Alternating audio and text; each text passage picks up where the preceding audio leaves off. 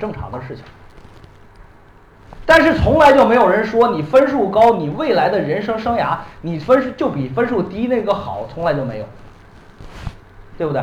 所以第二个竞争环节就是你的高考选择，也就是你的志愿填报，你到底怎么选？在现实，我们很多人都想去高铁，都想去火车，火车上面，因为觉得铁道部毕竟他工作比较稳定，待遇比较好，是吧？那么我知道的是，我二零一七年我送的我一个学生，这个同学报考了一个，我给他报考一个学校，叫做石家庄铁道大学四方学院。去了以后，最后毕业之后和谁呢？和这个北京交通大学同学同样应聘到这个中国中车集团。为什么？因为原因是那个学校它本身就有行业背景，虽然我分数低，但是我一样有机会，能不能理解？所以说大家你注意了，高考是什么呢？高考是一个公平的过程，那么考出分数大家都是公平的，但是你另外一个你的志愿填报的选择，还是另外一次帮我们学生进行一次增值的过程。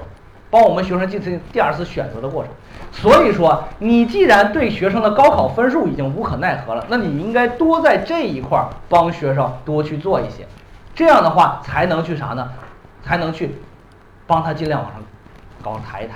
所以说，大家注意了，你们原来的想法是啥呢？原来的想法就是，我有多少分儿上什么学校。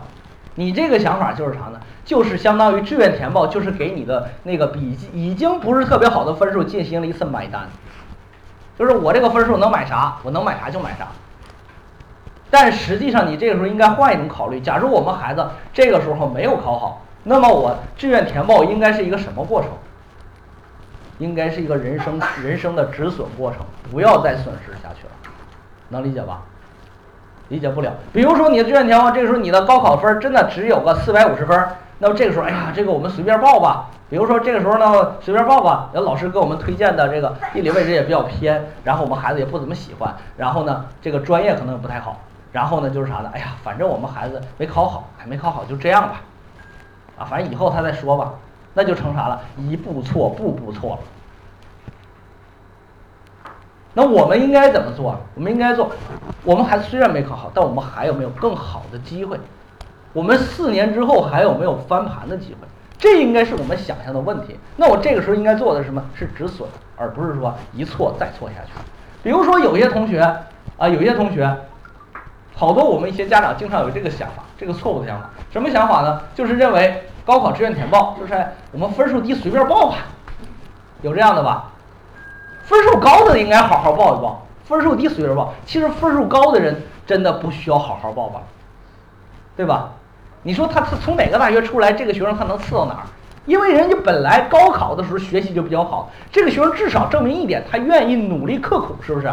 这种孩子的一生，他只要愿意努力的话，这个孩子的品质都不错。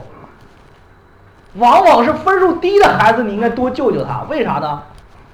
你想让他学习这件事，他都搞不定，面向人生这么复杂的事情，他就有机会了。这不简直是一个荒天下之大谬吗？你现在应该什么？你应该考虑个止损。二零一六年、二零一七年，我遇到一个孩子，这个孩子当时考多少分？二零一七年的二本分数应该是三百七十七，这个孩子考了呃三百七十四，这孩子考三百七十七，来了之后问我老师，这个你看我报这个这个。啊，你给我们报一个本科吧，您可以报本科吗？本科线三七七、三七四，他三七七过三分嘛？可以报。我说的这时候的话，我说这样，我觉得你本科就别报了。这个家长当时非常诧异，他说：“魏老师，我们本科不报，那咋办呢？对吧？”我说：“啊，我说给你报一个更有利你的孩子。然后呢，我说的这个是，你看第一点来讲的话，如果你报，你一定是那非常偏远、非常偏远的地方，很差，对吧？”然后呢，再有一点，他说我们孩子未来能考研呢，我们通过考研能考回来。我说你看看你们自己孩子，学了十二年了，眼睛都没近视，你还想指望他未来考研吗？对不对？三百七三百七十分，我说孩子眼睛都没近视，我这孩子这个家长说是啊，我从小到大最头疼我们孩子学习问题。后来我说你就放弃本科，报什么呢？后来我就说你报职招士官生，这个孩子呢挺喜欢的。然后呢，就走的直招士官生，然后呢，现在二零一七年，现在一二零年，现在今年上半年时候已经进军队了，现在已经是一期士官了，而且的话，在在准备着去在军队里考军校，是不是也挺好？这个孩子的话，现在的话的这个家长特别感激我说，当时费老师你说的太对了，啊，估计呢，如果说你真的把他送到很偏远地方的这个三本学校里边去，我估计这个孩子到最后还得回来啃老，因为这孩子基本基本上从小到大我们看着长大的，基本上从小到大没吃过什么苦，啊，你想让让他未来再再再怎么去考考研也不太现实。况且大家知道三本学校有个什么特点？是不是考研难？啊？所以说这个同学当时这个家长后来非常非常非常感激。所以说在整个高考志愿填报过程当中，他绝不是你们想象那样的。哎呀，我这个给我们学生找个学校上，这个真正的人生起点其实是大学。一个人的人生起点，真正起点是大学，能理解吧？你的大学是干嘛去了？你的大学是为你未来的人生去积累、积攒你的实力、积攒你的技能、积攒你的人脉、积攒你未来在人生起步的一个过程当中的一个平台。所以说，真正起步是大学。那这个大学是不是大家要好好选一选？这次非常重要的人生选择，大家一定要好好选一选啊，非常的重要。所以说，志愿填报，如果像我们很多人的一些传统的想法。传统的想法就很简单了，我们孩子今天考了五百分，老师你看，给我们选几个学校吧。好，五百分一选一看，这个时候有一个天然的想法，就老师你看五百分，我觉得也不太高了，那我们就不出省了，我们就在省内选一选。好，那可这省内的分数卡呗，基本上就那么几个学校嘛，对吧？信阳师范学院。然后呢，河南农业大学的中外合作办学、中原工学院，啊，基本就这几个呗。但是你会发现，有你分低，基本上好专业也没有了。然后怎么办呢？哎呀，专业不重要了，能进这学校就行了。好，就把孩子推到这里边来。这基本上就就完成了你们的志愿填报了。但你可以想象一点：第一，学校孩子分数低，学校基本上选的没有什么太大的实力，对吧？又由于孩子分数低，导致什么呢？导致你在这个学校，这个学校已经很一般了，又在这个学校里边学的最冷门的专业，也就相当于你是啥呢？相当于你是啥三不沾，啥不占。那如果这样的话，你就想象一点，你未来你你孩子想怎么翻盘？那无非就是随波逐流了嘛。到大学之后，等大学四年混下来就行了。大家就发现社会上的大学生是不是大家大部分全都这样来的？所以说你的人生是掌握自己手里边。我们经常说人生的选择权在自己手里边，但是真正有几个人这么干的？无非大家都是随波逐流嘛。老师，那如果不这样的话怎么选？如果我们五百分，其实你要真的有个有有的孩子说，老师我未来其实我是想多去见识见识。我去多去长长经验，我去长长技能，那么我未来多去见识见识。其实一个人的眼界也很决定人一个人人生啊。那这个时候的话，其实南方也没有像你关闭所有大门呀，也有好的学校可以给你选啊，是不是？所以说，你别让你自己的视野限定了孩子的未来，这是最痛苦的。当你还有选择的时候，你不去选；当你没有选择的时候去后悔，这是人生最痛苦的事情。好吧，啊，这个是我在这个讲座开始之前跟大家去讲一讲，你应该怎么去面对你的志愿填报，啊，所以这这是我往期的讲座现场人都比较多啊，今天我看人比较少的一次。比如说我们举个例子哈，这就是二零一九年一个文科生，我们有文科生吗？有吗？有是吧？好，有文科生我们听一听哈，文科生二零一九年的文科生女孩周同学，然后呢报批次是一二本，当时的。高考分是五百八十二分，去年的哈，全省位次是四七二零，可以报的一本线是五百三十六。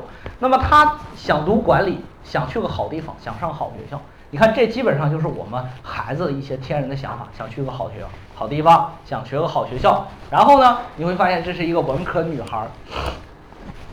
当时这个孩子说：“老师，我未来优先考虑考研啊，我不太想早点就业。”现在这种同学是很多，是吧？其实呢。这个想法我觉得很朴素，为什么呢？文科，女孩这两个标志就代表了我们女孩子一般来说都寻求稳定，所以说有个高学历对于女孩子未来的竞争力是非常好的。所以说考研现在已经成为了我们很多同学挂在嘴边的事儿。但是大家知道考研这个事儿，对于选大学来说，这个大学如果这个同学想要能够未来考研容易，这个大学需要具备几个标准，大家知道吗？考研有几个方式，读到研究生有几个方式，大家知道吗？不知道是吧？不知道，好好记一记听听。读研究生有两种方式，一种叫做保，一种叫做考，能理解吧？好，既然一种叫做保，一种叫做考，那么在关于你在选择学校的时候，那么就很重要了。保研的学校，你必须得要求这个学校它有保研资格，是不是？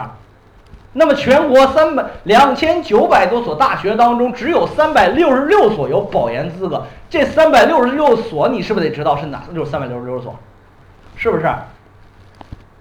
好，这是保研第一条。保研第二条就是，这个学校虽然有保研资格，你是不是还得要求这个学校的保研率尽量高？能理解吧？都虽然有保研资格，但是有的学校保研率在百分之三十，有的学校在保研率只有百分之零点三。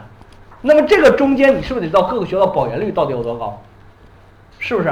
所以说，你觉得选校容易吗？这个就是我们说的，你在帮学生规划的时候，为什么有的孩子，你看往年二零一八年有个孩子五百四十五分，当时他的选学校是这样选的：老师，我想去上海。我说没问题啊，啊，我说你你你要好好选一选。这个孩子最后选的什么呢？选了一个叫上海电机学院，听过这学校吗？没听过是吧？这是一个一本的学校，上海电机学院啊，一本的学校。然后呢，这个孩子说：“老师，我这个未来是考研的。”我说：“我说孩子，你不是你不是傻了吗？为啥？上海电机学院，对吧？建校面积四百亩地，两个大高中拼起来，学校没有保研资格，就更别提硕士点了。